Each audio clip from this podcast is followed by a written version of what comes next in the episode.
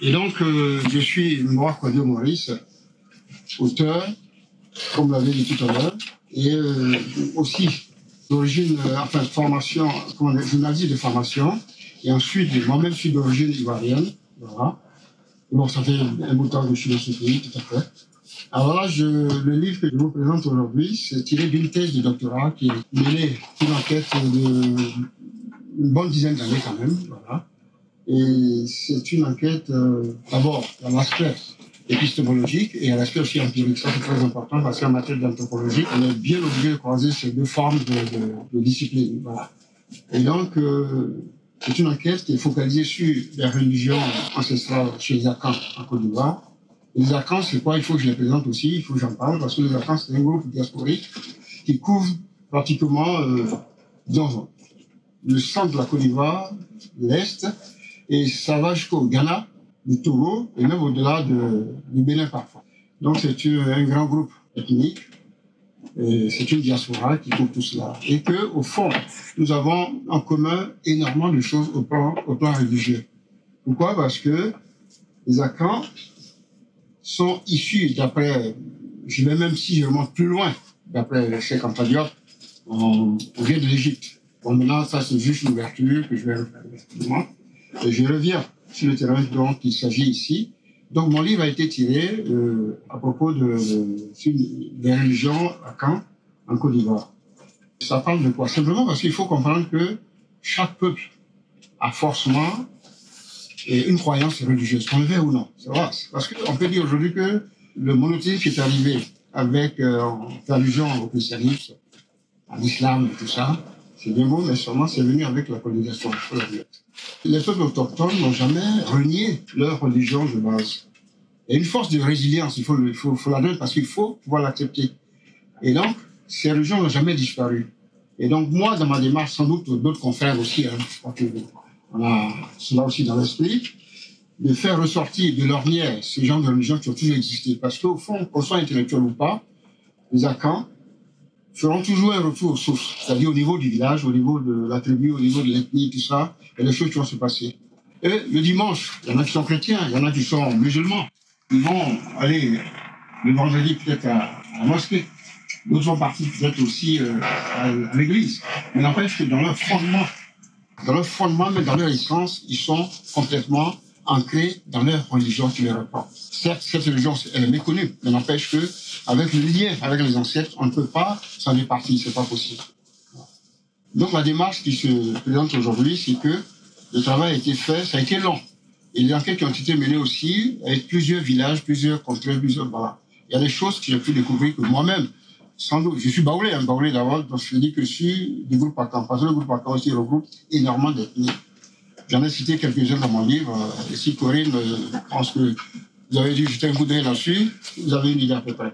Oui, et puis euh, moi je voudrais juste préciser que c'est vrai que c'est un livre euh, bon pour un public quand même averti, on peut dire ça comme ça, parce qu'il est pas si simple. Hein. Moi j'avais un dictionnaire à côté de moi parce qu'il y a des termes que voilà, c'est quand même peut-être plus des étudiants ou des personnes qui font de la recherche ou voilà, des, des personnes qui ont comme, voilà. Effectivement, effectivement, parce que, en fait, le livre tel qu'il est fait, tel qu'il est conçu, et encore, avant la publication euh, chez l'Armatan, on a dû quand même euh, essayer de retravailler la chose pour que ce soit un peu plus ouvert au public. Mais sinon, la réalité est que ça a été conçu pour les étudiants. Oui, c'est ça. Et d'ailleurs, c'est distribué, comment dirais dans les bibliothèques un peu partout, parce que souvent, il y a des étudiants qui m'appellent, qui veulent des renseignements à propos de telle telle question. J'essaie de, de, de, leur apporter ce que je peux, voilà, parce que c'est purement euh, technique et scientifique. Voilà. Mais n'empêche que le contenu veut simplement dire que il s'agit aujourd'hui de mettre en valeur ces religions qui ont été occultées depuis des années, voire des décennies. Et pourtant, il faut dire que on ne peut pas s'en départir, on ne peut pas sortir de là, c'est pas possible, parce qu'on l'a dans l'âme, on l'a dans le sang. C'est un peu ça. Donc le combat que nous menons, il y a aucun me disent que tiens, est-ce que c'est pour euh, en opposition à, à comment dirais-je au monothéisme, au monothéisme plutôt. C'est pas tellement ça dans cet esprit-là. Mais seulement il faut que les gens comprennent que les souches, les racines restent qu'on le veut ou non. On ne peut pas sortir de là et donc je veux dire qu'on s'en essuie toujours parce que chez nous, les accords, les ancêtres ont une place, ont une place énorme. Voilà. Et comme tantôt je présentais comme quoi, euh, chez Lacan, on vous parle de, de l'âme. L'âme, c'est Huawei. Chez Lacan, l'âme, c'est Huawei. Et maintenant, euh, le corps, il peut se pétrifier, ce qui est normal. Mais tandis qu'en dehors de, du corps, l'âme sort. Et quand l'âme sort, on parle de, comment, de, de l'oumien. Oumien, c'est-à-dire un peu comme le revenant. Le revenant, vous savez, c'est lui qui fait, y a le rapport, enfin, qui fait la, liaison entre euh, l'âme et le corps. Donc, une fois que le corps mort et qu'il est décédé, et qu'il décède du moins que l'âme sort, son existence extérieure, c'est le oumien. Le oumien qui, on a tendance à dire qu'il veille sur les parents qui sont vivants, il les surveille, tout ça.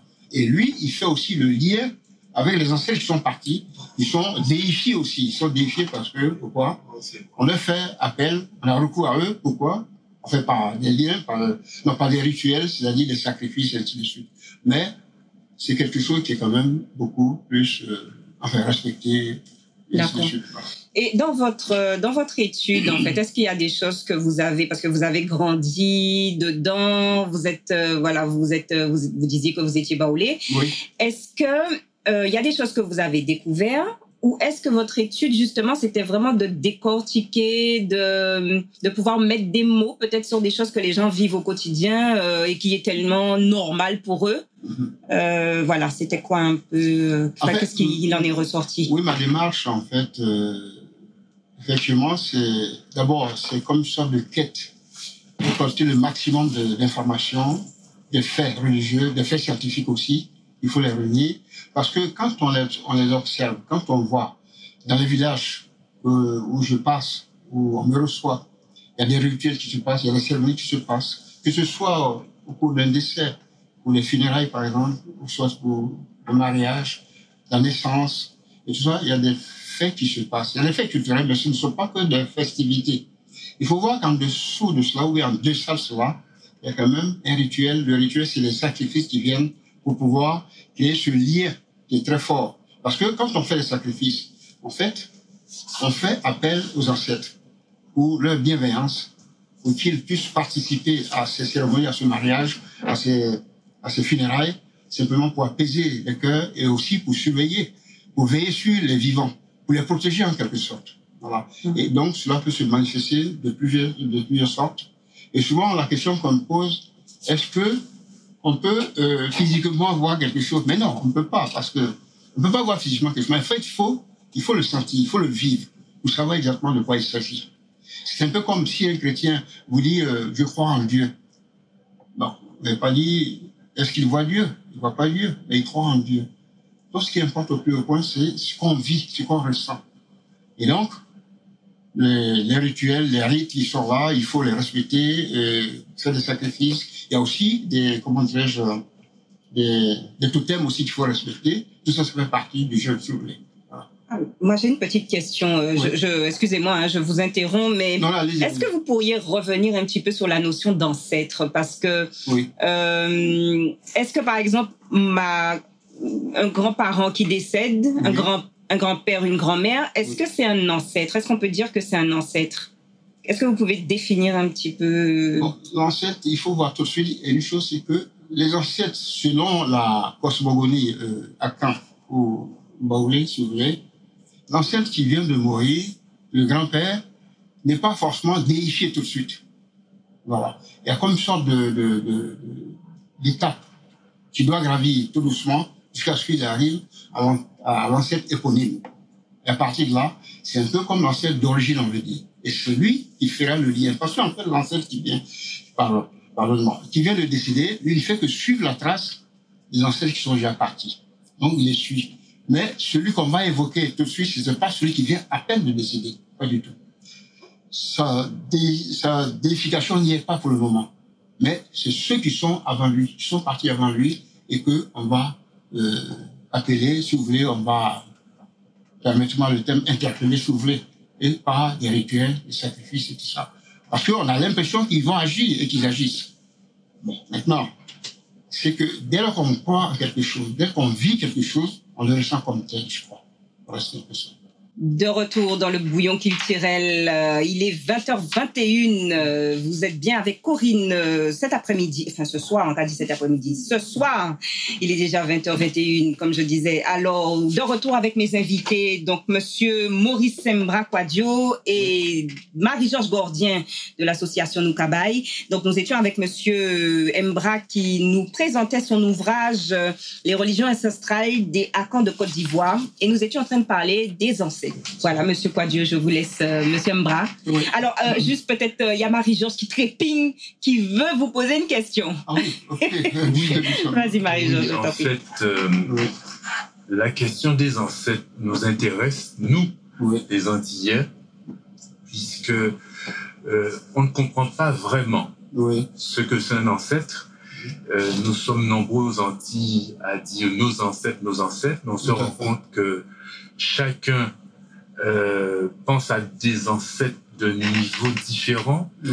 Alors ma question c'est euh, qu'est-ce qui fait qu'un ancêtre est un ancêtre? C'est-à-dire qu'est-ce qui, à quel moment on décide mm-hmm. qu'un grand-parent, un arrière-grand-parent est ancêtre dans, en tout cas dans la cosmogonie de, je me permets de te tutoyer, de ton ethnie? Oui, en fait parce que je savais qu'on allait absolument euh, en venir au lien finalement, bon, juste une parenthèse que j'ouvre, voilà, au lien qui se ferait de l'Afrique à nos frères des Antilles. Cela va soi, c'est la même chose parce que je parle du principe que, étant donné que nous-mêmes, euh, personne ne peut le nier aujourd'hui, tout noir, tout africain, enfin tout noir, c'est bien, je fais allusion, permettez-moi le terme, la couleur de la peau, le noir, tout noir vient euh, de l'Afrique, ou quelles que soient les richesses qu'on peut apporter. Et d'abord, je vais encore plus loin, en fait, finalement, que le premier être humain est noir. Et ça, moi, je l'assume, et d'autres l'ont dit avant moi, par les preuves scientifiques, le premier être humain pensant, réfléchissant sur cette terre est noir. Voilà. Maintenant, quant au reste de son idée, c'est tout à fait logique, parce qu'il y a eu les climats, les déplacements, tout ce que vous la dépigmentation. Maintenant, quand on parle d'ancêtre, en fait, tout cela repose simplement sur la croyance d'origine. La croyance d'origine en ce sens que tout à l'heure je disais que tout peuple apporte une croyance Pourquoi tout peuple, euh, tout peuple a une croyance? Simplement parce que dès lors que l'être constant, être humain, a compris qu'il pouvait mourir, en fait c'est la mort qui a fait que la croyance est arrivée sur lui. Dès lors que l'être humain, sachant vivant, et qu'il a compris que la mort est une fin, parce que là on, a atteint sur l'eschatologie de l'humain. On dit l'eschatologie de l'humain, c'est la fin du monde, la fin de l'humain. Et quand on dit eschatologie, je ne fais pas allusion à une fin du monde comme on, peut entendre dans les films et tout ça. Non. Dès lors que quelqu'un meurt, c'est un peu la fin du monde, si vous voulez. Parce que tu n'es plus ce monde des vivants. Donc dès lors que tu pars, c'est ton est, ton eschatologie, je veux dire. Et donc ton monde s'arrête là et ta vie s'arrête là. Voilà. Et donc quand il y a eu euh, cette déportation, puisque finalement on on est arrivé là, et cette déportation, euh, vu les 420 aujourd'hui, c'est qu'il y a eu une déshumanisation, euh, déshumanisation de l'humain, qui a fait que ceux qui sont partis de la terre d'origine ont été complètement, euh, comment dirais-je, dépersonnalisés sur lui. Puisque pour qu'on puisse, euh, euh, comment dirais-je, esclavagiser des êtres humains, c'est qu'on les a déshumanisés. On les a considérés comme des, des bêtes, tout simplement. Parce que les chiens, l'animal, excuse-moi, on les déplace, il n'a rien à dire, si vous. C'est un peu dans cet esprit Et la question que vous posez, quelque part, m'interpelle en ce sens que vous parlez de dans cette sensibilité. Dès lors que nos frères entiers sont partis, ils ont perdu aussi beaucoup de ce qu'ils avaient à l'origine. Et cependant, il y a beaucoup de choses qui ont été transportées avec eux, parce qu'on n'est pas parti comme ça, je ne crois pas. vous êtes parti avec beaucoup de choses, beaucoup de cultures en soi, qui sont restées en vous. La preuve en est que, est-ce que à cette époque-là, cette époque-là, la médecine était développée Est-ce que la médecine existait? Enfin, je dis la médecine en tant que, euh, comment dirais-je, telle qu'on on, la voit aujourd'hui. Le noir se soignait. On se soignait avec quoi? Des racines, des feuilles, des écorces d'arbres tout. Donc, on se soignait. Et ceux qui sont partis, ils sont partis aussi avec ces connaissances-là. Ils sont partis en même temps aussi avec ces, ces, croyances aussi, il est en eux. Donc forcément, ça ne pouvait pas disparaître. Et d'ailleurs, la preuve en est que quand euh, le vaudou, le vaudou, il est né est né au Bénin. La souche du vaudou, c'est le Bénin. Le Bénin, et comment dire, le vaudou est la région africaine la plus médiatisée, la plus transposée, la plus transportée du Parlement. Parce que le vaudou existe en Haïti, existe aussi au Brésil, dans les îles, partout. Alors je veux dire que, en fait, l'ancêtre, vous, vous êtes parti avec l'ancestralité, vous. Maintenant, c'est que la force de la colonisation, la force de, de, l'assimilation qui a été faite parfois euh, dans, chez nos frères des îles, on fait de sorte que le seul moyen pour pouvoir les, dominer, il fallait qu'on on leur sorte de cela, de, l'esprit. C'est une sorte de, de, de psychanalyse aussi, de leur sortir ça de l'esprit. Mais d'autres l'ont gardé, beaucoup l'ont gardé d'ailleurs, puisque souvent, on me dit, est-ce que le rapport qu'il y a entre les Antilles et les Africains, mais il y a énormément de choses à partager, qu'on partage ensemble.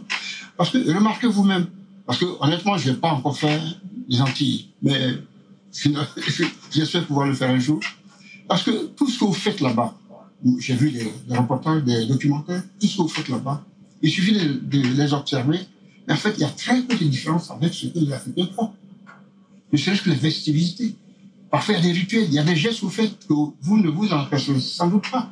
Parce que vous n'avez pas adoré, comme dans mon livre, comme j'ai cité de, des régions comme des Abba comme le, le qui est un fleuve, le fleuve de il y adore. Ou bien le, le, le, le Moussou, le Oussou, qui est une espèce de, d'arbre qu'on adore. Mais je dis que les rituels que vous faites aux Antilles, dans les îles, forcément, il y a un rapport inextricable avec ce que nous faisons en Afrique. Voilà. Et il suffit de, faire attention, d'observer. Et donc, en fait, vous n'avez jamais été coupé de nous. Maintenant, ça dépend de l'entendement des gens et d'autres, de chacun de nous. Mais sinon, l'ancêtre, vous avez reconstruit l'ancêtre chez vous. Vous avez reconstruit l'ancêtre sur vos terres. Mais ceux qui, vous l'avez laissé ici sont partis. Vous êtes partis pratiquement tout jeune. Enfin, quand je dis jeune, excusez-moi le terme, je me, je remonte un peu plus loin. On n'a plus que des, des jeunes hommes forts, vigoureux. Êtes moi, on n'a pas pris les vieux, les vieillards. Les vieillards, vous avez sur les voitures. Donc, ils sont partis des jeunes, physiquement forts et tout ça. Et ceux-là, ils sont partis, ils se sont reconstruits sans actif. Et quand les, les Africains sont arrivés dans les Antilles, ils ont commencé à se soigner. La preuve est que euh, c'est des, zones plutôt tropicales, mais ils ont commencé à se soigner avec, avec les. Et je les connaissances que ces mêmes arbres, beaucoup poussent là-bas, ce sont des arbres pour euh, sont effectivement des médicaments. Donc je veux dire que ça, c'est pas tombé comme ça du ciel. C'est qu'il y a eu un transport, une transposition de cette connaissance qui est restée en eux, et c'est comme ça que je parti avec. Donc pour moi, que ce soit entier, ou africains, nos ancêtres sont toujours là. Je suis convaincu que je n'ai pas fait un présenté comme je tantôt, que vous croyez aussi, que vous faites sans doute, vous vous rénommerez de ceux qui sont partis. Donc, je crois que l'ancestralité se construit toute seule, sans réellement 20h33, depuis quittant, na voiture.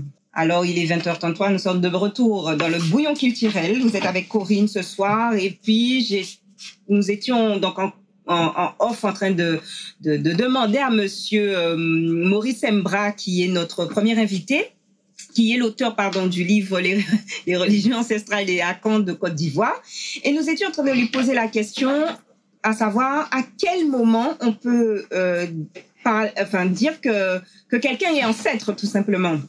Euh, quel est le processus, enfin, euh, comment vous disiez? L'ancestralité. Voilà, c'est ça. À, quel moment ça arrive? Qui est-ce qui décide? Bon, en fait, bon, il n'y a pas de, de mémoire. On ne peut pas dire qu'il y a une règle spécifique propre. Cependant, dans l'esprit des uns et des autres, on pense déjà à une question de génération. Puisqu'on sait que la génération, en gros, c'est quoi? C'est 10 ans, je pense. La mhm. génération, quand on parle d'une génération, on dit c'est jeux sur la même génération, on fait un déclarage d'un an, deux ans, mais on fait, disons, euh, on fait globalement allusion à une dizaine d'années. Donc, à partir de 10 ans, quelqu'un, un ancien, un parent qui meurt à un certain âge, on parle du principe que au bout de 10 ans, la personne est en train de s'ancestraliser. Parce que quelqu'un qui vient de décéder tout de suite, pourquoi on ne considère pas comme ancêtre que ce soit son âge? Cela est très simple parce que On parle du principe que quelqu'un qui vient de décéder, son âme est encore errante. Elle tourne, n'est pas encore partie. Elle est là, même euh, quand elle est enterrée, tout ça, mais elle est encore là. Elle tourne toujours, elle n'est pas encore partie. Et c'est là qu'on on parle de, je vous ai souligné tout à l'heure, je parler de, de Oumie. Oumie, c'est un peu le revenant aux âmes errantes, qui tourne autour, euh, voilà, qui, et si c'est dans, si on pense dans un aspect, euh, euh, catholique ou tu vois, dans une religion monothéiste, on dirait que ce sont des âmes errantes qui sont un peu perdues. On dirait, bon, il y a un purgatoire, tout ça.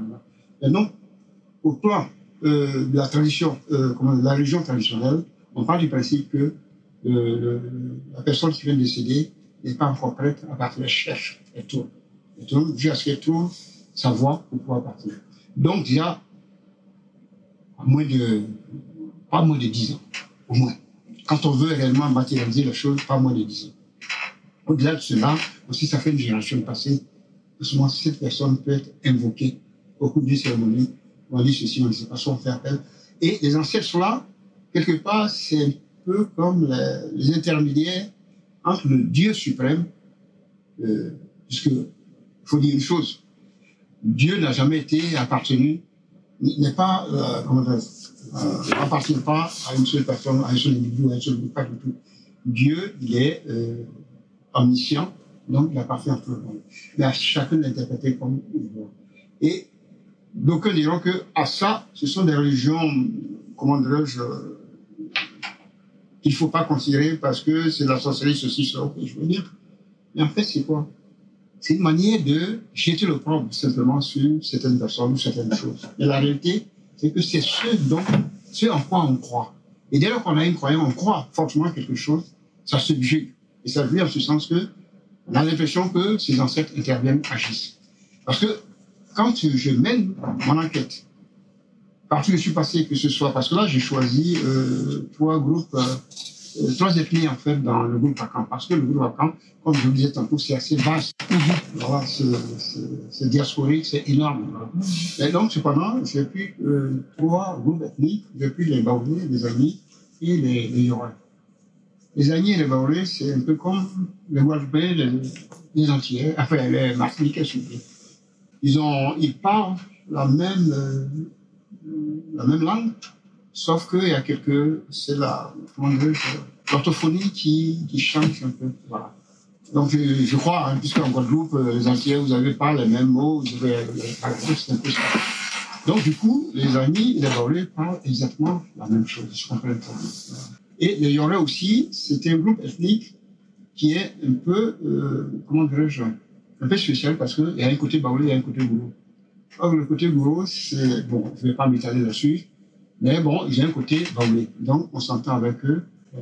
Et globalement, pour en revenir au fait de, de l'ancestralité, comme je disais tantôt, on les évoque parce que, en ce moment, ils ont pris de, euh, ils ont été à ce moment déifiés. Déifiés en ce sens que, ils servent d'intermédiaire entre les vivants et les morts, et en même temps, au-delà de ça, Dieu lui-même.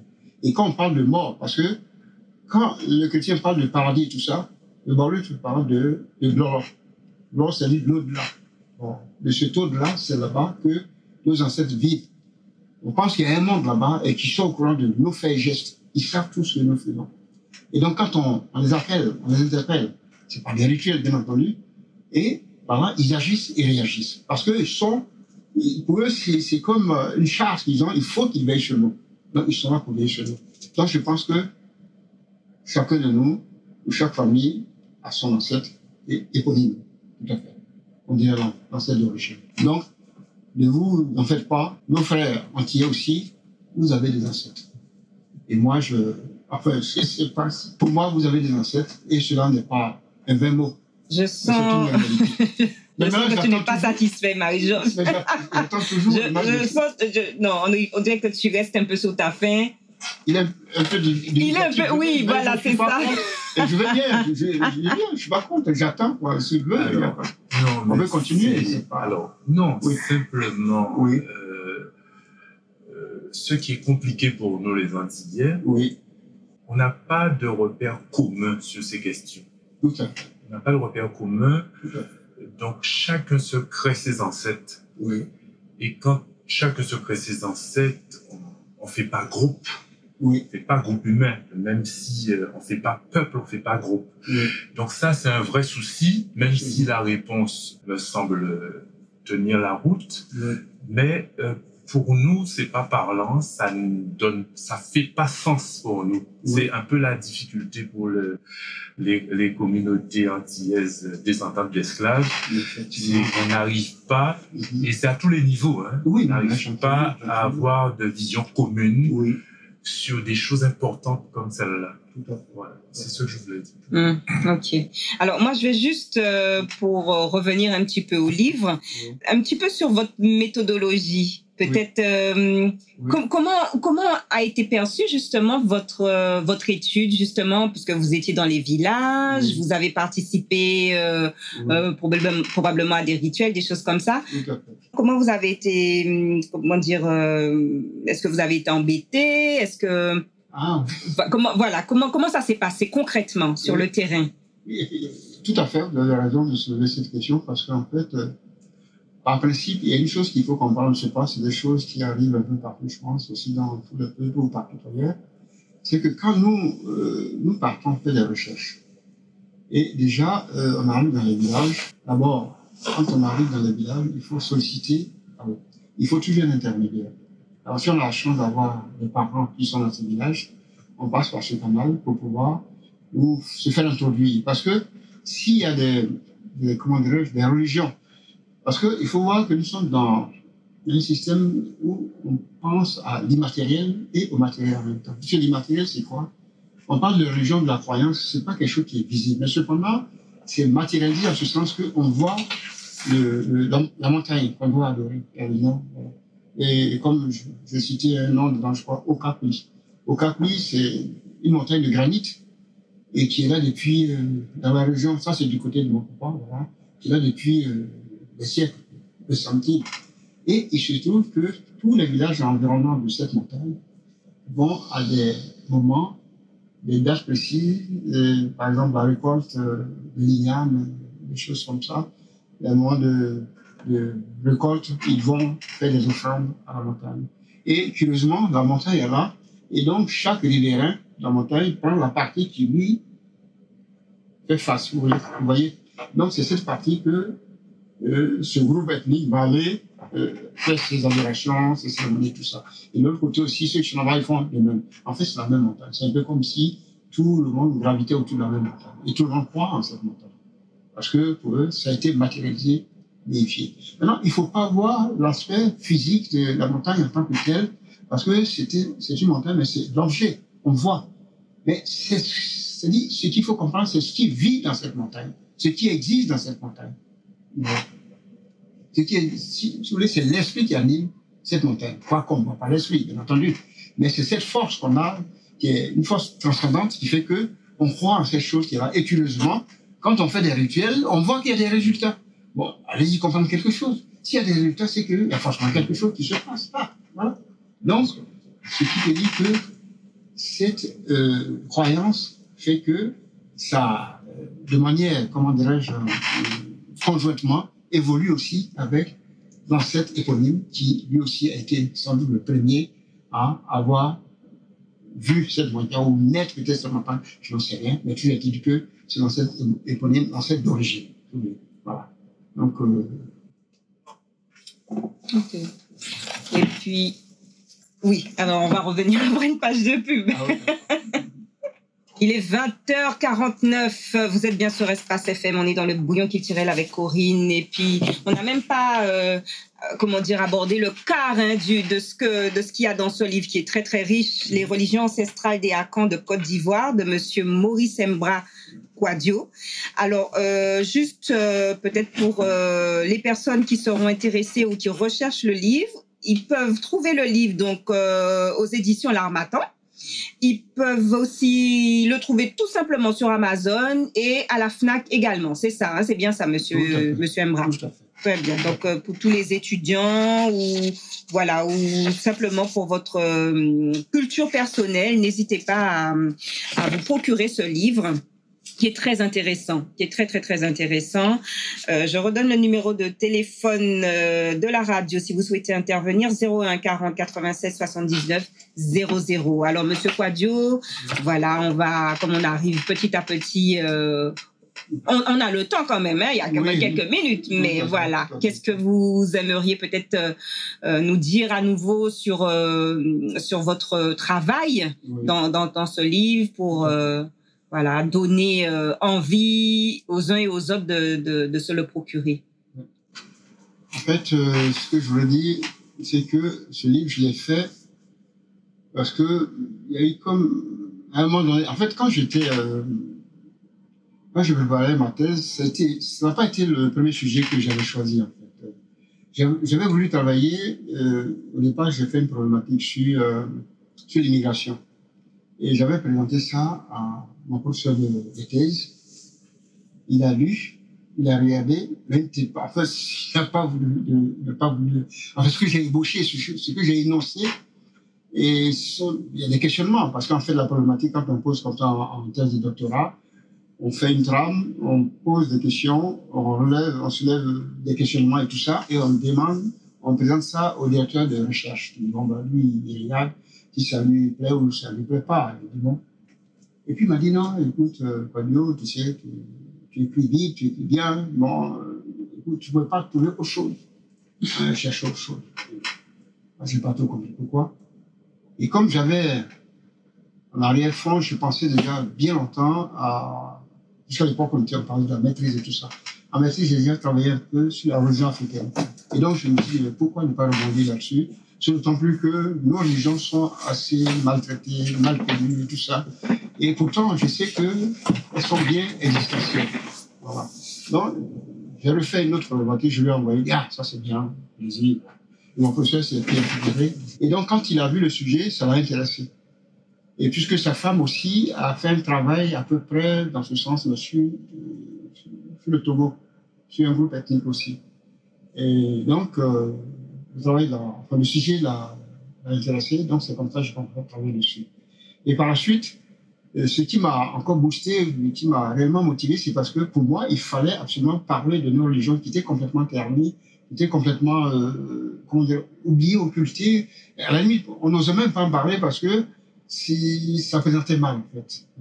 C'est un peu comme, l'exemple est très simple. Euh, le musulman, par exemple, il va partir le vendredi, il va la mosquée, tout ça. Mais quand il finit le soir ou le lendemain, le samedi, il va au village, il va faire le sacrifice et tout ça pour, euh, pour le, ce qu'il adore chez lui, dans sa famille ou dans le village. Donc, je veux dire qu'il y a une dualité de, croyances. Le monothéisme s'est imposé. En même temps aussi, à côté, il y a la tradition, la religion traditionnelle qui, qui, qui existe et qui coexiste. Et même, je dirais même que la religion traditionnelle prend un pas énorme. Et donc, c'est ce que je voudrais, on a parfois honte ceux qui sont bien, euh, le, député par exemple, aller à l'église le dimanche, tout ça, c'est bien. Mais en réalité, le, samedi, il va au village pour aller faire ses sacrifices de moutons, de tout ce que vous voulez, parce que le c'est tout ça, voilà. Parce qu'il a un projet, il a un objectif, il a quelque chose qu'il veut atteindre. Parce que pour lui, c'est un peu comme s'il touchait du doigt la personne ou la chose qui pourrait l'aider à avoir ce poste ou obtenir ce dont il a besoin. Mais pour lui, attendre Dieu, c'est trop long. Tout de suite, ils prennent les raccourcis. Donc, je veux dire que cela, ils veulent, ils peuvent le nier, mais ça existe. Donc, on ne peut pas euh, nier l'existence de ces choses. Et c'est pour ça que je veux mettre en valeur cette religion, euh, enfin, les religions traditionnelles. Il y a beaucoup d'autres encore, mais ça dépend de chaque groupe ethnique et tout ça. Et donc, mon objectif, comme je disais tantôt, c'est de faire émerger, faire connaître. Non, bon, ça appartient à chacun dire quoi ou pas quoi, c'est pas, chacun a le droit de faire ce qu'il veut, mais au moins, par curiosité, que les gens lisent, comprennent le pourquoi et le. C'est un peu dans cet esprit-là. Et j'ai aussi, plus tard, j'ai un projet d'ailleurs aussi, mon prochain livre, c'est justement sur les, les, les de, Togo, parce que ce sont des Baoulés qui ont émigré au Togo et qui parlent exactement le Baoulé comme moi. Donc je dis que pourtant, entre le Togo et la Côte d'Ivoire, il y a le Ghana, et ensuite le Togo, donc je veux que c'est pas vraiment des pays frontaliers comme ça. Mais les Tchokossis sont partis de la Côte d'Ivoire, c'est de Baoulé, et arrivés au Togo, ils sont devenus des Tchokossis.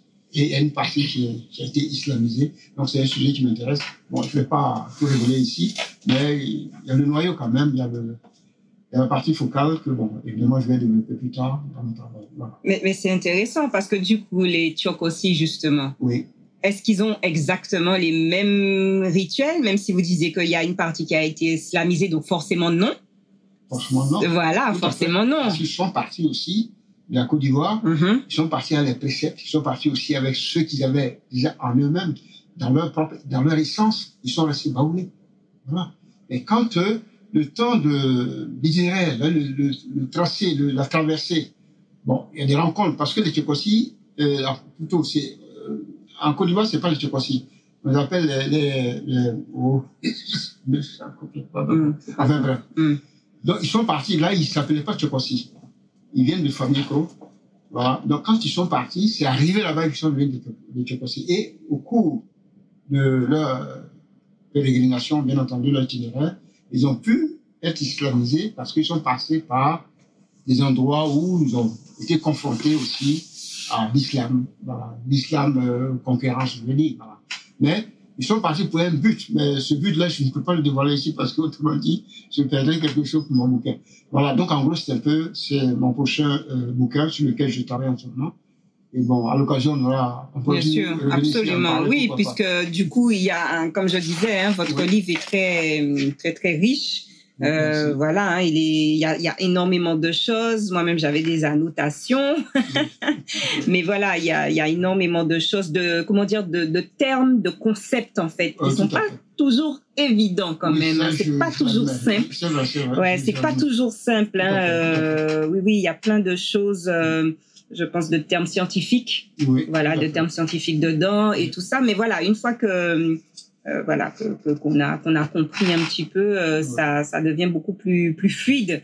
Et donc, euh, mais mais effectivement, quand vous on, voilà vous en vous, quand on revient un petit peu, hein, forcément, comme je vous disais. Oui. Euh, quand on s'est eu, Mhm. euh, quel était le lien justement euh, Oui. donc avec avec les Antilles forcément euh, nous, effectivement, je rejoins un petit peu Marie-Georges, on Oui. reste un petit peu sur cette, euh, sur cette fin, sur, cette, sur ce questionnement, en fait. Voilà, sur ce questionnement euh, concernant notamment les ancêtres. Mhm. Euh, et puis, effectivement, parce que même si, euh, comme vous disiez, on l'a en nous, Oui, mais si on l'a, si on sait pas, vous voyez ce que je veux dire, si on ne sait pas oui, qu'on l'a en nous, euh, Mhm. ça va être un petit peu compliqué absolument. de pouvoir euh, reconnaître Oui. ou, euh, voilà, vous voyez. Oui, tout à fait. tout Voilà, c'est un, un peu ça. Donc, euh, je pense que, je pense, hein, je vous suggère de partir euh, aux Antilles. Oui, Et peut-être que vous vous rendrez peut-être mieux compte aussi. oui. Voilà, parce que c'est facile, on entend ça tout le temps. Oui, euh, c'est la même chose et tout ça. Hmm, Mais Mhm. peut-être que si vous, Mhm. avec votre esprit justement critique, de, de, de scientifique, de Oui. chercheur, peut-être que vous allez vous rendre compte Oui, que peut-être que c'est peut-être pas tout à fait la même chose. Tout à fait. Il y aura des gros débats. Voilà. C'est vrai que la question reste posée. Et euh, mon, mon camarade à côté, il a, il a forcément raison. En fait, la question, c'est une question quand même pertinente. Il faut l'avouer, c'est une question pertinente, effectivement. Mais maintenant, ce que je disais tantôt, parce que je suis parti du principe que euh, des personnes été délocalisées. Délocalisées en ce sens que c'est un peu comme si euh, on coupait tout. Voilà, on coupait tout et ils ont été déshumanisés aussi, ainsi de suite. Voilà, donc tout ça fait que, quelque part, c'est des personnes déracinées. Donc par conséquent, il y a, il y a des effets absolument euh, négatifs. Et j'en conviens. Mais en même temps aussi, je ne veux pas totalement accepter le fait que euh, euh, cette délocalisation, que quelque chose de temps que- qui, qui puisse mettre, et que cela fait que cela, vous êtes totalement coupé de l'Afrique, de vos, de vos origines euh, naturelles, je veux dire, parce que ça, ce sont les origines naturelles en réalité. Mais je pense que cela reste toujours en. Mais en même temps aussi, je, relève aussi la question, ce que vous m'avez suggéré tout à l'heure, c'est pas faux. Et c'est vrai que je suis intéressé d'aller au moins, parce que les Antilles, ne serait-ce que, bon, il y a le gombo qui existe, il y a l'igname, il y a tout ça, on est d'accord. Voilà. Donc, il y a des faits qui sont là, et ces faits-là, c'est pas anodin non plus. Je dis que c'est pas du tout anodin, et d'abord, je crois que, pratiquement, les Antilles sont dans des zones tropicales, je crois, non? Ouais. Voilà, dans les zones tropicales. Donc, par conséquent, il y a quelque chose de l'Afrique là-bas et que qui est en vous et que nous partageons tous. Et cependant, il faudrait que de mes yeux vus, comme je dis, à l'occasion, pour pouvoir moi-même observer pour ceux que je pourrais éventuellement tirer. Très bien. Voilà. Eh bien, écoutez, je vous remercie infiniment, Monsieur Maurice Embra, Les religions ancestrales des Akans de Côte d'Ivoire, aux éditions L'Art Martin. Et je vous invite tous à vous le procurer. 21h01. On le récupère où, justement? On le récupère où? Euh, Oui, oui, oui. Donc je disais, oui, oui, je l'ai dit hein, déjà, hein, qu'on peut se procurer le, le livre euh, à, chez Amazon, euh, à la Fnac et chez Armatan directement aussi. Oui, même en ligne aussi. Hein. voilà, c'est ça. Fnac en ligne, Amazon en ligne. Voilà. Voilà. Merci. Ok, merci, monsieur Maurice Embra. Moi qui vous remercie. On revient après la pub. 21h04 de retour sur Espace FM 98.8. Vous êtes dans le bouillon culturel avec Corinne. Et là, j'ai la joie de recevoir mon deuxième invité, donc qui est euh, Marie-Georges Gordien, qui est présidente de l'association Noukabaï. Bonsoir, rebonsoir du moins, euh, Marie-Georges. Bonsoir, éditeurs. Attends, attends, attends. Vas-y, vas-y. Oui, bon, je disais bonsoir aux auditrices et aux auditeurs. Bonsoir Corinne. Bonsoir. Enchantée. Alors, ben, écoute, Marie-Georges, avant, parce que nous, on a beaucoup de choses à, à voir aussi avec toi. Alors, euh, donc l'objet déjà de ta présence ici, c'est déjà de faire un bilan, en fait, donc du dévoilement d'une fête qui a eu lieu donc en novembre 2022. Mais avant cela, avant d'y arriver, euh, est-ce que tu pourrais nous parler de Noukabaï, de l'association Noukabaï? Comment l'association est née et pourquoi? Alors, peut-être qu'on va pouvoir faire le lien avec euh, notre, euh, notre invité qui est passé juste avant moi, M. Mbra. Quadio. en fait, c'est une association, c'est après plusieurs expériences. Nous sommes dans cette association nombreux à avoir eu des expériences dans le gros cas et c'est après plusieurs expériences, on s'est réunis, on s'est dit que peut-être qu'il euh, peut-être qu'il faudrait construire autre chose. Toujours autour du Broca, mais autre chose.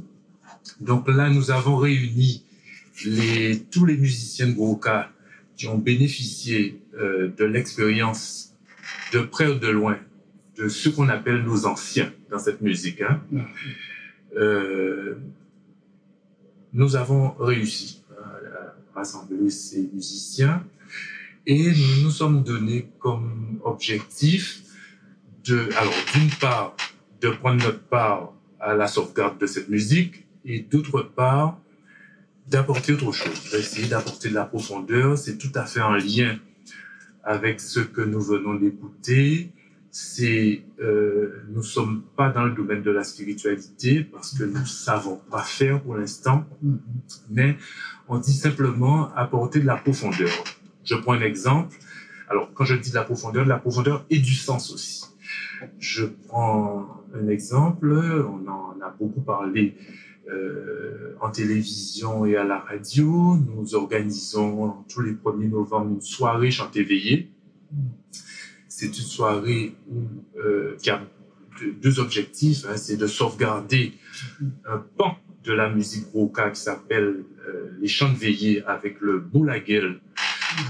je fais un petit essai parce que Bien sûr. les gens ne connaissent pas, c'est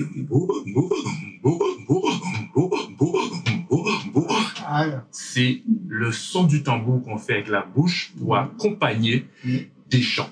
Parce que les veillées mortuaires, c'était des veillées qui avaient lieu la nuit euh, pour accompagner tout au long de cette euh, nuit mhm. les familles endeuillées. Voilà, donc c'était ça l'objectif, mhm. soutenir les familles endeuillées. Donc nous, l'idée dans ces soirées chantées veillées, c'est d'une part de sauvegarder ce pan de la musique traditionnelle de la Guadeloupe mhm. et aussi de de donner un peu de profondeur. Et ce que nous faisons, c'est que nous réunissons toutes les personnes présentes. À la fin, nous faisons une ronde et nous demandons à tous ceux qui souhaitent rentrer dans la ronde parler d'un parent qu'ils ont perdu, de le faire. Ah.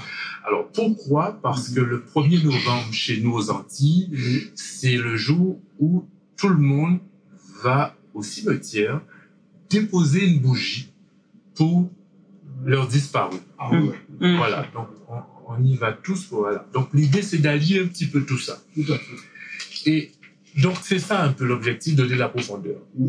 Et du sens aussi, par exemple, nous, organi- nous- on organise régulièrement des sorties, mais on essaye de... euh, On, a- on apporte une touche nouvelle. Par exemple, on a été à la rencontre d'une Guadeloupéenne qui fait du champagne.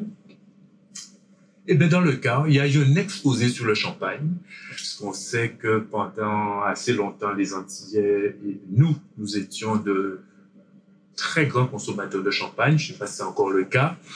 Donc là, on a fait un exposé sur le champagne et nous avons été à la rencontre de cette Guadeloupéenne qui s'appelle Marie-Inès Roumel, qui nous a accueillis, qui nous a parlé de son expérience parce que c'était pas du tout son domaine. Elle nous a parlé aussi de ses difficultés puisqu'elle arrive dans un monde d'excellence. Donc, euh, Yopa, bah, Pont Favet, Mhm. est souvent contrôlée. Mm. Donc, on a été à sa rencontre et elle nous, elle nous a emmenés sur, c'était une journée formidable, elle nous a emmenés euh, dans le champ de vigne où elle loue ce- sa vigne pour son champagne. Le champagne s'appelle Marie Césaire, je lui fais de la pub. Oui, oui. On, on voilà. peut, on peut. d'ailleurs- vous avez une page Facebook. Hein, on peut retrouver justement un petit peu. euh, Il y, a, il y, a des- y a des petites vidéos, il y a des photos. Donc, on peut retrouver sur euh, sur la ça. page Facebook. Ça, Voilà. Donc, vous pouvez aller Donc regarder voilà euh, le- le- l'univers de l'association Nukabai. Donc on essaie autant que faire se peut de toujours, même si c'est des activités, on va dire banales, d'apporter une- cette petite touche de, de profondeur, de sens. Voilà. De connaissance aussi, hein, de en fait. hein. En fait, l'objectif, c'est tenter de ne jamais faire pour faire C'est mais ça. faire pour apporter quelque chose aux personnes qui, qui sont autour de nous, qui viennent dans nos activités. Donc voilà, voilà. Très bien. Alors, on va, on va, on va avancer un petit peu. Alors, cette fameuse stèle du 22 novembre 2020, c'est bien ça, hein, 22 novembre 2022. Non, c'est 11 C'est novembre. 11 novembre, pardon. Donc, vous voyez date ça, Jacques, voilà, c'est Voilà. 11 novembre 2022. Il y a eu ce dévoilement de, de cette stèle. Alors, est-ce que tu peux nous, nous raconter un peu l'histoire de cette stèle? Parce que, on, on- justement, on voit pas trop bien le lien entre, euh, voilà, cette stèle qui a été dédiée donc pour les soldats qui sont morts, c'est ça? Pendant la Première Guerre mondiale. Première Guerre mondiale et le Goka. On Et- a un peu de mal à voir le lien. Est-ce que tu peux nous raconter ça? Alors, ça a été toute une aventure, puisque euh, nous avons lancé les chants de veillée en 2012. L'association a été créée le 8 octobre 2011, parce que nous, nous sommes des spécialistes du gros capio. On va jouer tambour. Mhm. joue- Voilà. Et là, on s'est lancé dans les chants de veillée, donc sans tambour, en 2012. Et euh, c'est en 2017 qu'on s'est rendu compte que beaucoup de ces chants de veillée euh, parlent des guerres françaises, de toutes les guerres, la guerre 14-18, euh, voilà. Et ça nous a surpris. On nous a dit que il y a peut-être quelque chose à explorer là. Alors, pour ceux qui ne connaissent pas dans le studio, vous avez euh, beaucoup de chants. Dardonnel moins calé, tout mort. Dardonnel moins calé, tout mort. Vous avez c'est l'Alsace, c'est la Lorraine. Mhm. Débarré, pont là. En tout petit caporal, débarré, pont là. Euh, mais il y en a plusieurs. Je ne les ai pas tous en tête. On a découvert ça. Donc on s'est dit non. Il faut absolument qu'on aille explorer ça. On est parti une soixantaine dans un cas. On a été à Verdun. On a été à Neuville en Argonne. On a euh, le maire nous a emmenés sur la butte de Vauquois. La butte de Vauquois, c'est où les guerres étaient. La, la guerre, la, la guerre 14-18 a été la, La plus, la plus féroce Ah oui. entre Allemands et Français. En 2018, on s'est dit qu'on va retourner là-bas. On est retourné. On a fait la rencontre de Monsieur Lapara, le maire d'un village mort pour la France. Village mort pour la France, c'est un village qui n'a pas d'habitants. Qui n'a pas d'habitants puisque le village a été totalement détruit. Ah oui, Pendant la Première chose. Guerre ça, mondiale. Si, si, si, ça me dit quelque chose. Et euh, mais il existe un maire et il existe ce qu'on appelle une commission municipale. C'est pas un conseil municipal, mais une commission municipale l'objectif de ce maire, c'est parler d'histoire de ce village à tous ceux qui le souhaitent et on l'a rencontré. Et en deux, c'était en 2000, euh, j'ai dit en 2018. Mm-hmm. Et c'est là où on s'est rendu compte que dans la région, il n'y a aucun monument qui euh, euh, aborde ou qui parle, qui met en, en tout cas en avant mm-hmm. les soldats des Antilles françaises. On s'est dit non, il y a un problème il y a un problème et c'est là qu'on a décidé de leur ériger une stèle. Nous avons pris rendez-vous avec ce maire, Monsieur Lapara, qui, lui, nous dit, lorsqu'on lui a présenté le projet, nous dit, je ne connaissais pas des Antilles. Grâce à vous, j'ai beaucoup appris sur, sur votre histoire, l'histoire des Antilles. Euh, quand vous êtes prêt, je le suis pour cette stèle. Donc en 2000, euh, en 2020, 2019, nous n'avons pas pu ériger cette stèle. En revanche, on leur a dédié une plaque que j'invite les, les auditeurs à y aller, hein, parce qu'il y a une plaque à l'intérieur de la chapelle qui s'appelle la chapelle Notre-Dame de l'Europe à Fleury-de-Vendôme. Je rappelle qu'il y a un village sans habitants. Ce, euh, nous, nous avons organisé une cérémonie pour le dévoilement de cette plaque commémorative parce qu'on n'a pas eu le temps de faire cette stèle pour des raisons, euh, pour plusieurs raisons. Je, je n'évoquerai mhm. pas ici. Euh, et en 2021, nous avons aussi été invités à assister aux commémorations au monument aux morts de Verdun, aux commémorations de l'armistice euh, à Verdun. En 2022, contactons un Guadeloupéen qui vit au Québec, au Canada, qui nous, c'est lui qui nous avait euh, fait le design de la plaque et qui nous avait dit qu'il était prêt à nous accompagner sur ce projet de stèle.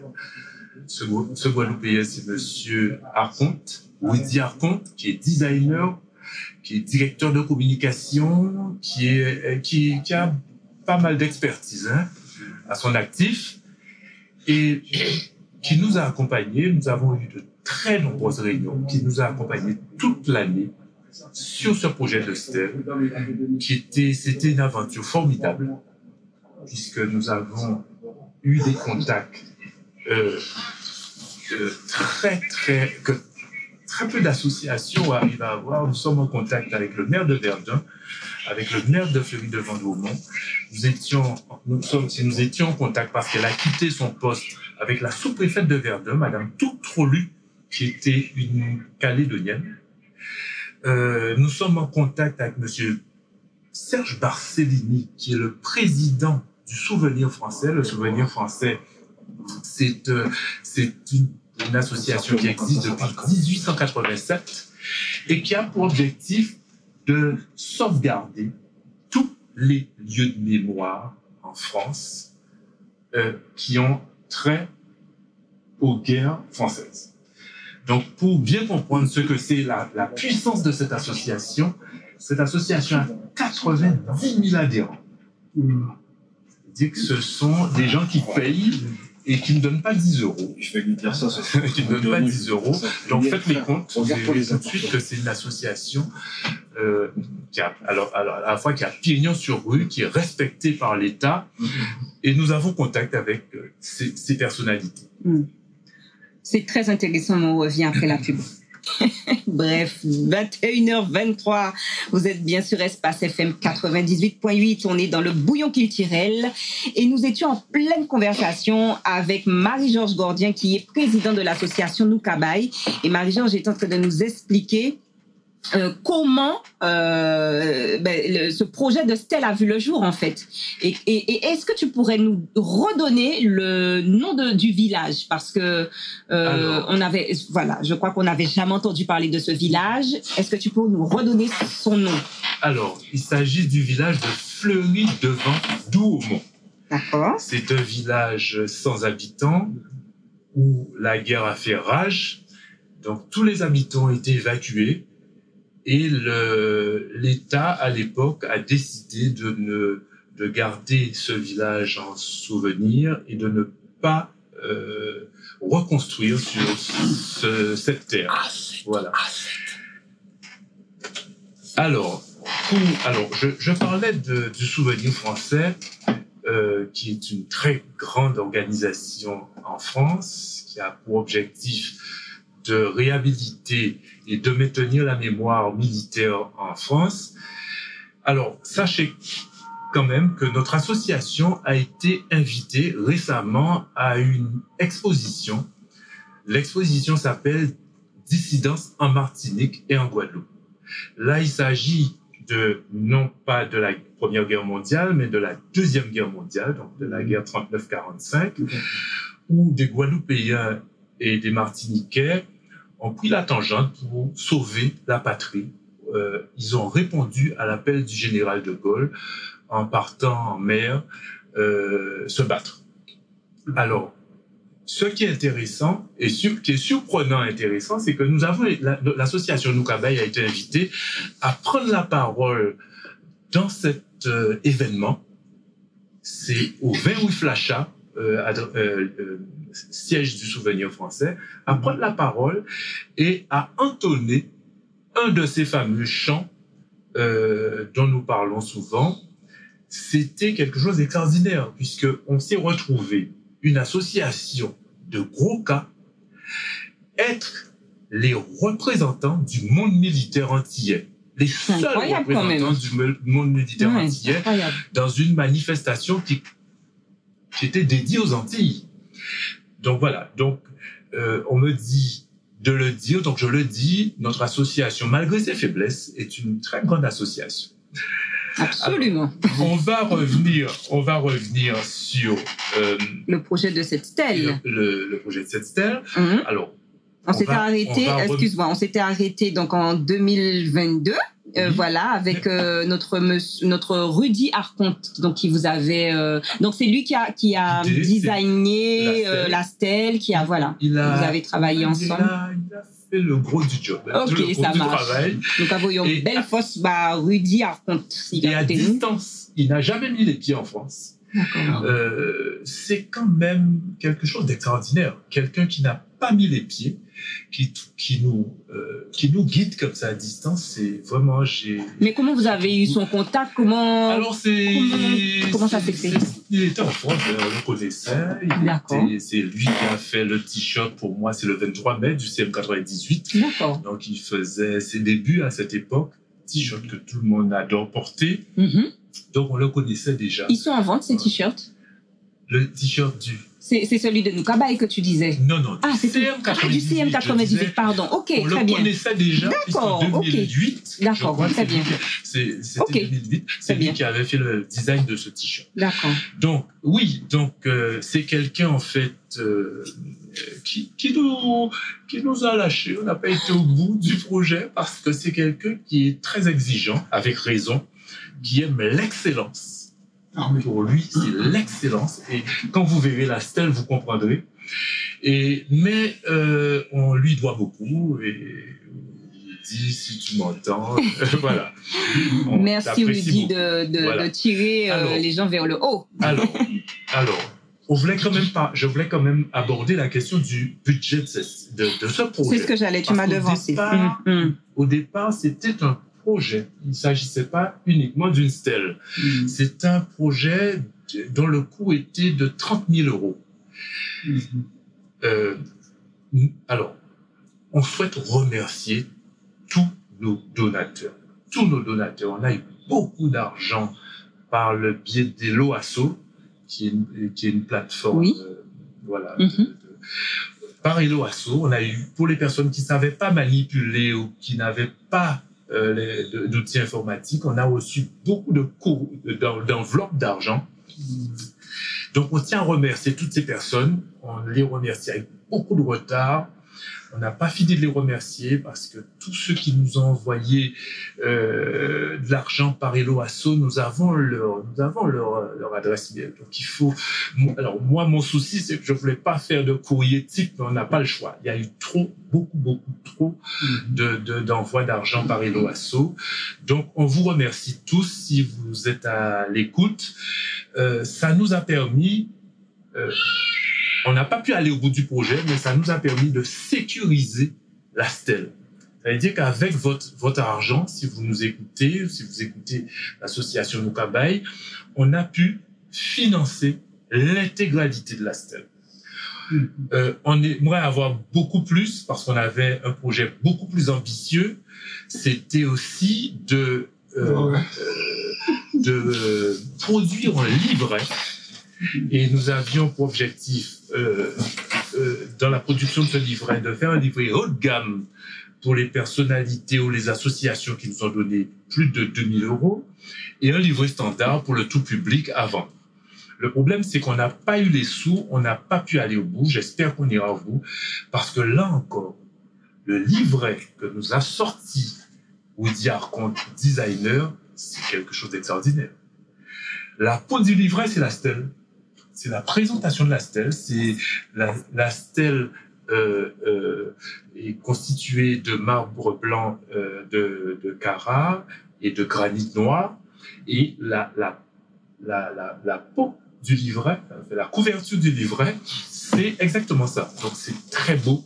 Le problème, c'est que voilà, on n'a pas pu aller au bout. On va essayer de le convaincre, mais il nous faut trouver euh, les 4000 euros qu'on n'a pas. Euh, j'espère que le, avec l'inflation, les, les, prix n'ont pas augmenté, mais on était à 4 000 euros. Donc voilà un peu où on, euh, pour la question du budget. Voilà. Ok, on revient après la pub. De retour sur Espace FM 98.8, 98 pardon. Nous sommes bien dans le bouillon culturel. Je vous redonne euh, le numéro de téléphone de la radio si vous souhaitez intervenir, poser des questions. 01 40 87 79 00. Donc, euh, Marie-Georges Gordien, qui est président de l'association Noukabaï, est en train un petit peu de nous, de nous expliquer le projet de la stèle, etc. Et, et ce gros, gros projet euh, donc initial qui était de 30 000 euros. Et donc, tu es en train de nous expliquer que l'association n'a pas pu, pour l'instant, aller au bout, mais que la stèle, elle, par contre, elle est intégralement payée. Mais il y a quand même une suite. Il y a, y, a, y a la suite. Explique-nous. Alors, je disais que la stèle était un projet de, le projet de stèle, le projet dans son, sa globalité coûtait 30 000 euros. La stèle nous a coûté 8 840 euros, pour être précis. On a pu, je, le, je remercie encore les, les, les contributeurs, on a pu aller au bout. Payer cette stèle qui est posée, qui est dévoilée, on va en parler tout à l'heure. Mais on n'a pas on avait d'autres projets dans ce, c'était un livret, la production d'un livret. On n'a pas pu aller au bout de ce livret. Euh, nous avions aussi un site internet qui était prévu et il y avait d'autres petites choses qui m'échappent là. Euh, voilà, on n'a pas pu aller au bout. On espère, alors pour, en tout cas pour nous au niveau de l'association, ce qui est important, c'est le livret. Il faut que ce livret sorte. On va, on, on va faire tout ce qu'on peut pour que ce livret sorte parce qu'en fait, ce livret doit raconter toute cette histoire. Toute cette histoire. Et dans ce livret, nous avions prévu de mettre la fiche de, des 11 soldats, parce qu'on n'en a pas parlé, des 11 soldats qui, sont, sur la mhm. stèle. Et comme nous étions dans une, dans une proportion 11-22, parce qu'il faut savoir que la stèle fait 220 cm de hauteur et 110 de, de largeur. L'idée, c'était de rester, et ça, c'était encore une idée de Woody compte, c'était de rester dans la proportion 11-22, puisque on dévoilait la stèle 11-11-22. Donc, tout a été pensé sur cette proportion 11-22. Donc, nous avons bien entendu, il y a beaucoup plus de 11 soldats, de, plus de 11 de nos compatriotes qui, qui ont perdu la vie dans cette guerre, mais voilà, on est resté. Mais que les autres sachent qu'ils sont concernés, même s'ils n'apparaissent pas dans cette stèle, s'ils m'entendent là-haut, qui sont aussi concernés. Euh, euh, on pense à eux en, en ayant euh, établi cette stèle à Fleury de Vendôme. Voilà en tout cas pour cette stèle. Alors, euh, juste une petite chose, il me semble qu'il y a eu une création euh, de chants euh, spécifiquement euh, lors de, du dévoilement de cette stèle. il y a eu un chant qui a été créé. Est-ce que tu peux nous en parler? Alors, alors non, c'est passionnant. Mm-hmm. Alors, ce que là, on est dans, on rentre dans le bilan de cette journée. Ah oui, c'était ça l'objectif. Ce qu'il faut savoir, c'est que euh, je vous l'ai dit tout à l'heure, en 2021, lorsqu'on a été dévoilé, euh, lorsqu'on a, on est retourné après la période Covid, on est retourné parce qu'on avait déjà dévoilé la plaque commémorative en 2019. Nous sommes retournés en 2021 et en 2021, nous avons à nouveau fait une petite cérémonie. Mais je vous avais dit avant qu'on on était invité à assister aux cérémonies de Verdun, de la ville de Verdun. Eh bien, en 2022, pour préparer ce dévoilement de la stèle, nous sommes quatre à être partis euh, à la rencontre du maire de Verdun, M. Samuel Lazare. L'objectif, c'était de lui demander, on va dire les choses, hein, c'était de lui demander de l'argent pour euh, ce, ce, projet global. Il nous a arrêté tout de suite en nous disant, je vous ai entendu, mais je ne pourrai pas financer votre projet pour une raison simple, c'est que ce, cette stèle ne sera pas posée à Verdun. Donc, je ne pourrai pas vous aider. En revanche, je vous propose une chose, c'est que vous soyez nos invités d'honneur à la commémoration de l'armistice au monument aux morts de Verdun. Donc, ce qu'on attend de vous, nous, il nous dit ce qu'on attend de vous, c'est que vous pourrez déposer une gerbe pour les soldats de Martinique et de Guadeloupe. Et étant donné que vous nous parlez de chants qui vous ont conduit à ces soldats, on attend ce jour que vous nous entonniez au monument aux morts de Verdun un chant à la mémoire, à la mémoire de ces soldats. Et c'est là que ce 11 novembre 2022, donc l'an dernier, hein, nous avons déposé gerbe en, en présence hein, de tous les échelons de l'armée présents, en présence de Madame Toutrolu, qui est sous-préfète, qui était la sous-préfète de Verdun parce qu'elle est partie là récemment, elle est retournée en Nouvelle-Calédonie, en présence de Monsieur Samuel Hazard, en présence de Monsieur Daniel Dalla, qu'on remercie aussi, qui est lui de la Martinique et qui est adjoint au maire euh, chargé de la politique de la ville à Saint-Denis. Euh, voilà, nous étions entourés de et de la population de Verdun.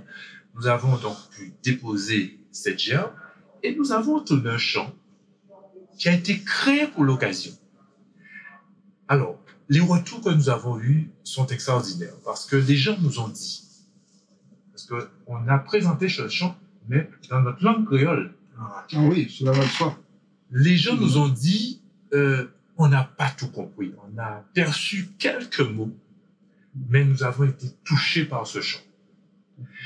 Et j'insiste là-dessus pour dire que là, ce qu'il faut bien comprendre, c'est que là, les Antillais ont la porte ouverte à Verdun. C'est-à-dire que le maire, M. Samuel Hazard, nous a ouvert la porte. Mm-hmm à tel point que euh, la responsable du protocole euh, des manifestations euh, de, des commémorations à Verdun nous a déjà sollicité pour qu'on lui fasse des propositions pour le 11 novembre 2023. Donc c'est pour vous dire le travail effectué par l'association Nukabaï depuis ces dernières années. Et je profite pour remercier tout ce qui m'entoure. Hein, il y a, je ne vais pas nommer de nom parce voilà, on va oublier certains, on veut, veut froisser personne. Ouais, Mais ceux qui ils se connaissent. Ils se connaissent, qui m'entourent depuis euh, très longtemps euh, dans cette association. Merci à vous. Et surtout, j'ai envie de vous dire, il faut qu'on continue ce combat, il faut qu'on s'investisse, qu'on ne se disperse pas trop parce que là, on est peut-être de, devant une, notre action de vie, là. Peut-être que c'est pour ça que, pour ça qu'on est sur Terre, là. Il faut continuer ce combat euh, jusqu'au bout. Parce que ça donnera l'occasion, euh, ça donnera de la fierté à nos compatriotes et ça donnera à nos compatriotes plus l'envie de s'insérer dans la société française. Alors, il y a Monsieur Maurice euh, Embra qui souhaite euh, te poser une question, oui. faire une intervention. Oui, en fait, euh, la question euh, semble bien l'esprit, finalement, avant association. C'est vrai que les normes s'imposent, c'est vrai. Mais est-ce que c'est la toute première association qui fait allusion à ce genre de démarche? Parce que je fais, je pense, à la reconnaissance des soldats entiers au cours de, de cette Deuxième Guerre mondiale Est-ce que ces soldats n'ont jamais été honorés ou quoi? C'est la question. Alors, c'est une question un peu compliquée. Parce que, euh, pourquoi compliqué Parce qu'il y a une, l'association des anciens combattants de la Martinique mmh. œuvre dans ce domaine mmh. et a pour aussi objectif de d'ériger une stèle parce que mmh. euh, ce que je ne vous ai pas dit, c'est que euh, la, la Guadeloupe a donné 100 000 francs au village de Neuville en Argonne qui a été détruit aussi à 80%. Mais la Martinique a donné aussi de l'argent à la ville d'Étain pour sa, c'est des villages hein, autour euh, de Verdun qui a été aussi détruit. Et là, on sait que des associations, euh, il y a une association d'anciens combattants de la Martinique qui œuvre avec une association euh, française hein, qui travaille sur ces questions, mais ce que j'ai euh, comme information, c'est qu'ils envisagent de poser une stèle, mais c'est ils sont en train de la travailler. Hmm. Alors, mais ce que j'ai envie de dire, c'est que je pense qu'il y a pas grand monde hein, qui travaille sur ces questions. J'ai eu l'appel de quelqu'un qui me dit, mais depuis des années, je dis, j'ai essayé avec des compatriotes diriger une stèle, mais on n'y arrive pas, on commence, les gens abandonnent, les gens ne vont pas jusqu'au bout, les gens ne répondent pas, etc.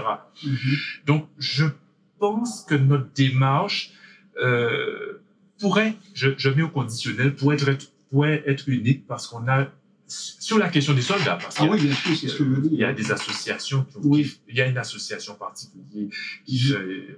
Travail extraordinaire, c'est le CM98 qui a mm. beaucoup. Euh, on va, on va y revenir d'ailleurs. En mm. Ile-de-France, un peu partout. Mm. Mais sur les questions des soldats, oui. je pense, je, je pense pouvoir dire que nous, nous sommes les, les précurseurs, tout ah, à oui. fait. Et on a envie de dire que les faits sont là. Hein. Mm -hmm. Le souvenir français organise une manifestation sur la dissidence en Martinique et en Guadeloupe. C'est nous qui, sommes les, qui en sommes les représentants. C'est fort. Voilà. Donc, voilà. Euh, euh, alors moi, parce que tu as dit quelque chose de très fort aussi tout à l'heure, Marie-Georges, c'est quand tu as dit la porte nous est ouverte. Alors là, je ne sais pas si tu mesures, enfin si, je pense que tu mesures, puisque la porte nous est ouverte. Alors forcément, moi j'ai pensé au CM 98 euh, le combat qui est mené depuis toutes ces années, les difficultés et tout ça, et quand même euh, l'armée est quand même quelque chose en France. J'ai envie de dire quelque chose de, de, de comment je peux qualifier? De prestigieux. C'est quand même quelque chose. C'est la nation. C'est avec tout ce que ça représente. Et Nukabai se retrouve là. Donc c'est quand même, en fait, c'est incroyable. Moi, je j'étais pas au courant de tout ça. Je découvre ça avec toi. Et c'est vrai que, enfin voilà, c'est quand même assez, enfin voilà. Qu'est-ce pour toi, qu'est-ce que ça signifie quand tu nous dis la porte nous est ouverte à Verdun Kanouka fait et ça Alors, ça signifie beaucoup de choses. Ça signifie, alors pour alors, moi. Tiens, comme on dit chez nous, qui béfi la pensée. Hein.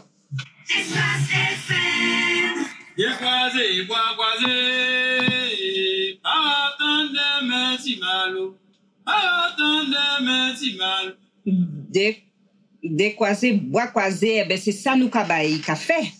C'est ça nous café, justement, avec euh, Marie-Georges Gordien, président de l'association euh, Nous Cabaye, justement. Tu étais en train de nous, de nous, de, de nous raconter cette histoire incroyable de, de projet de Stèle, de, enfin, ce, de, de, même pas, ce serait même pas le projet de Stèle, mais on parle d'une chanson, on parle de, de plusieurs chansons et on arrive à des soldats morts, des Antillais morts pour, pour la patrie, pour la France.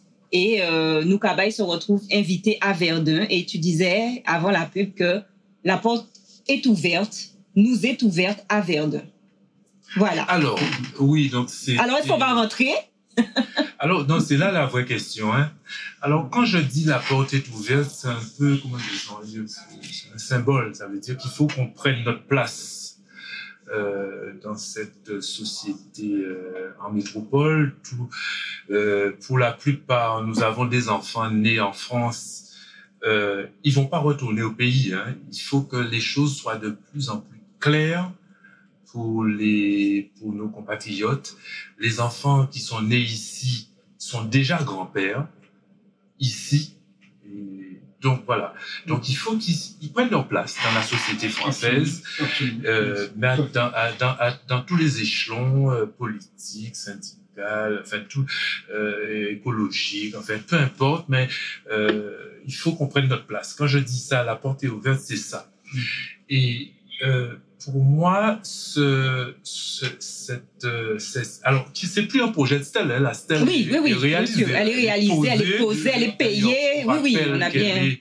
Qu'elle est, euh, près de la chapelle Notre-Dame de l'Europe euh, à Fleury de Vendôme. Donc, euh, j'invite tous les auditrices et tous les auditeurs à y aller, à inviter d'autres personnes à y aller. Parce que nous-mêmes, nous, nous y sommes retournés, un petit groupe restreint, nous sommes retournés le 8 mai dernier sur cette stèle pour une raison simple, c'est que les soldats guadeloupéens sont morts en 14-18, mais mhm d'autres sont morts en 39-45. Et le 8 mai, c'était le, le, jour, de, le 8 mai, c'est le jour de l'armistice de cette guerre 39, de cette deuxième guerre mondiale. Donc nous, nous y sommes retournés, nous sommes retournés à, euh, au monument mort, nous avons assisté aux manifestations, nous avons été conviés par le maire qui était tout content de nous voir parce qu'il savait pas qu'on devait être présent. Euh, donc voilà, c'est ça prendre sa place. Hein. C'était euh, euh, gagner en fierté parce qu'on a une histoire douloureuse. Nous sommes issus de parents qui étaient esclaves, donc une histoire un peu douloureuse. Donc il faut qu'on qu'on prenne cette place qui quand on nous ouvre en tout cas les portes, il faut qu'on rentre. Voilà. Donc, euh, je, c'est dans ce sens-là. Très bien. Alors, est-ce que tu peux nous parler un petit peu des perspectives de Noukabaï Quels sont les projets futurs? Qu'est-ce que, sur quoi Noukabaï travaille? Alors, c'est un petit peu compliqué de parler des perspectives parce qu'on n'en a pas encore complètement discuté. Nous sommes très en retard là-dessus. Euh, par exemple, il faut qu'on envoie un projet où je disais à, la chef de protocole de la ville de Verdun sur ce que nous souhaitons pour ce 11 novembre 2023. On doit se réunir là bientôt. Euh, il faut qu'on traite cette question très rapidement, puisque pour une raison simple, hein, c'est que nous sommes dans des sociétés issues de l'esclavage ne fonctionnent pas comme les sociétés du monde entier. On n'a pas un fonctionnement comme ça se passe dans l'universel. Dire que les gens, les choses sont préparées un an à l'avance. C'est des choses qui sont, on aurait dû déjà avoir euh, euh, dès euh, le, je, je, vais exagérer, mais dès le 12 novembre 2022, savoir déjà ce qu'on souhaite pour le 11 novembre 2023.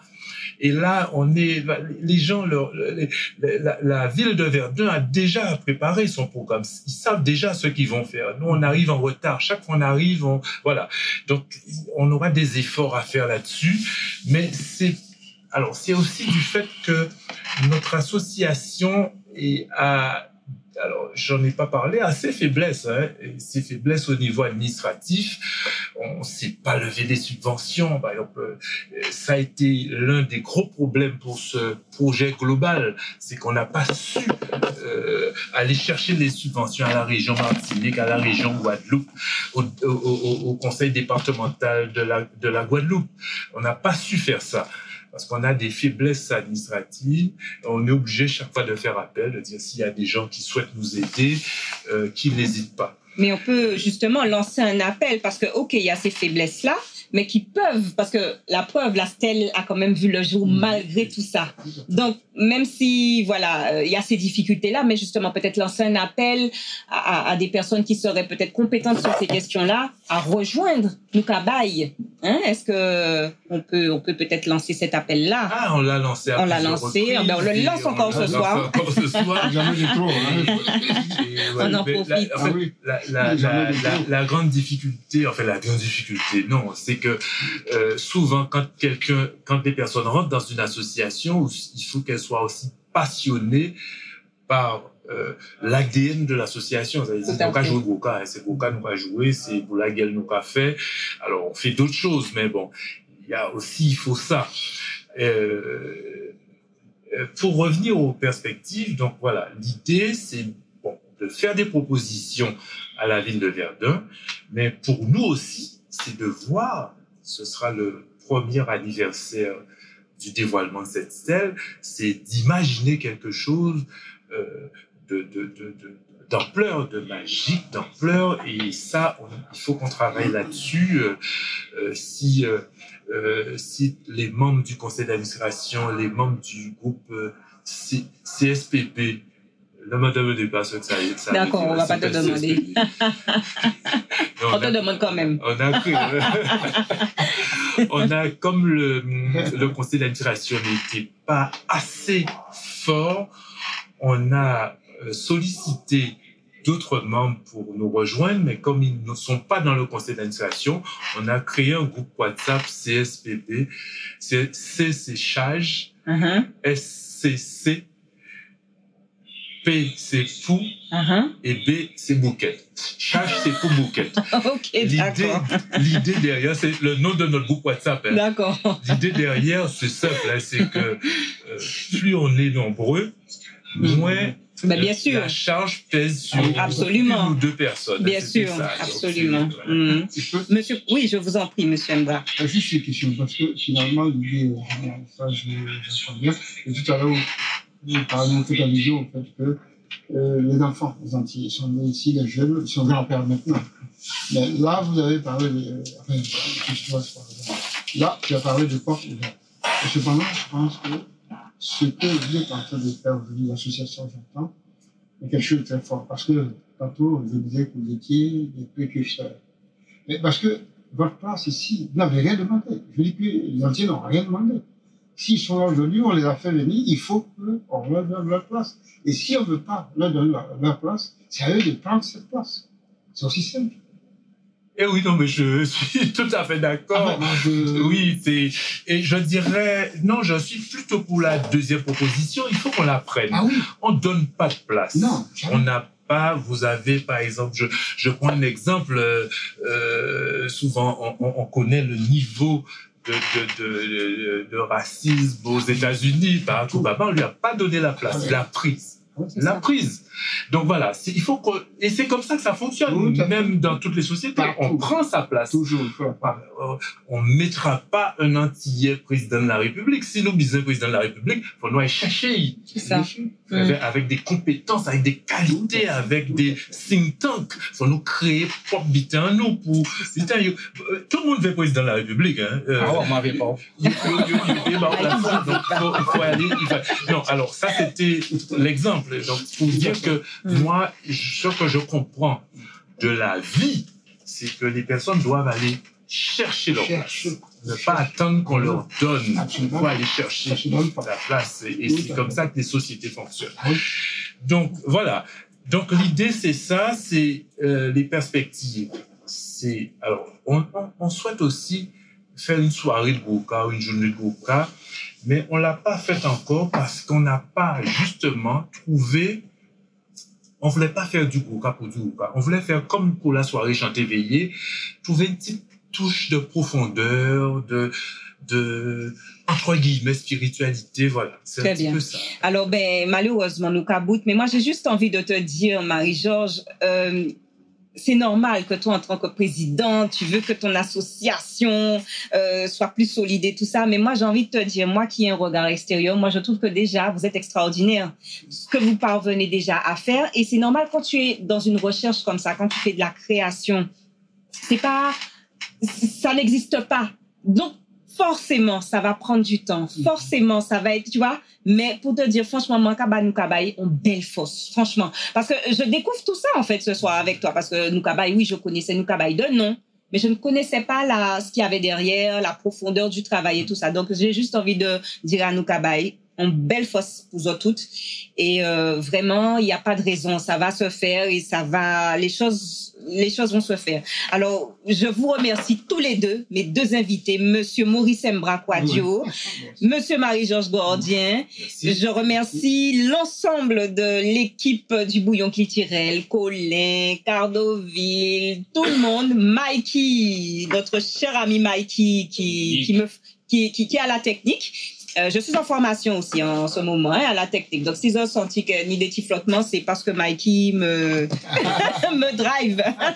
Donc, voilà. Merci à chacun, à chacune, tous ceux qui nous ont écoutés tout au long de, de, de l'année. Et puis, ben, bonnes, bonnes, bonnes vacances à chacun, ceux qui vont au pays, ceux qui, enfin bon, bref, bonnes vacances. Et puis, ben, écoutez, je vous souhaite à tous euh, une très bonne nuit, une très bonne, euh, voilà, une bonne nuit. Et puis, je vous laisse à l'antenne avec Mike qui sera là demain dès 6 heures pour la grande matinale. Merci à tous. Merci à Merci.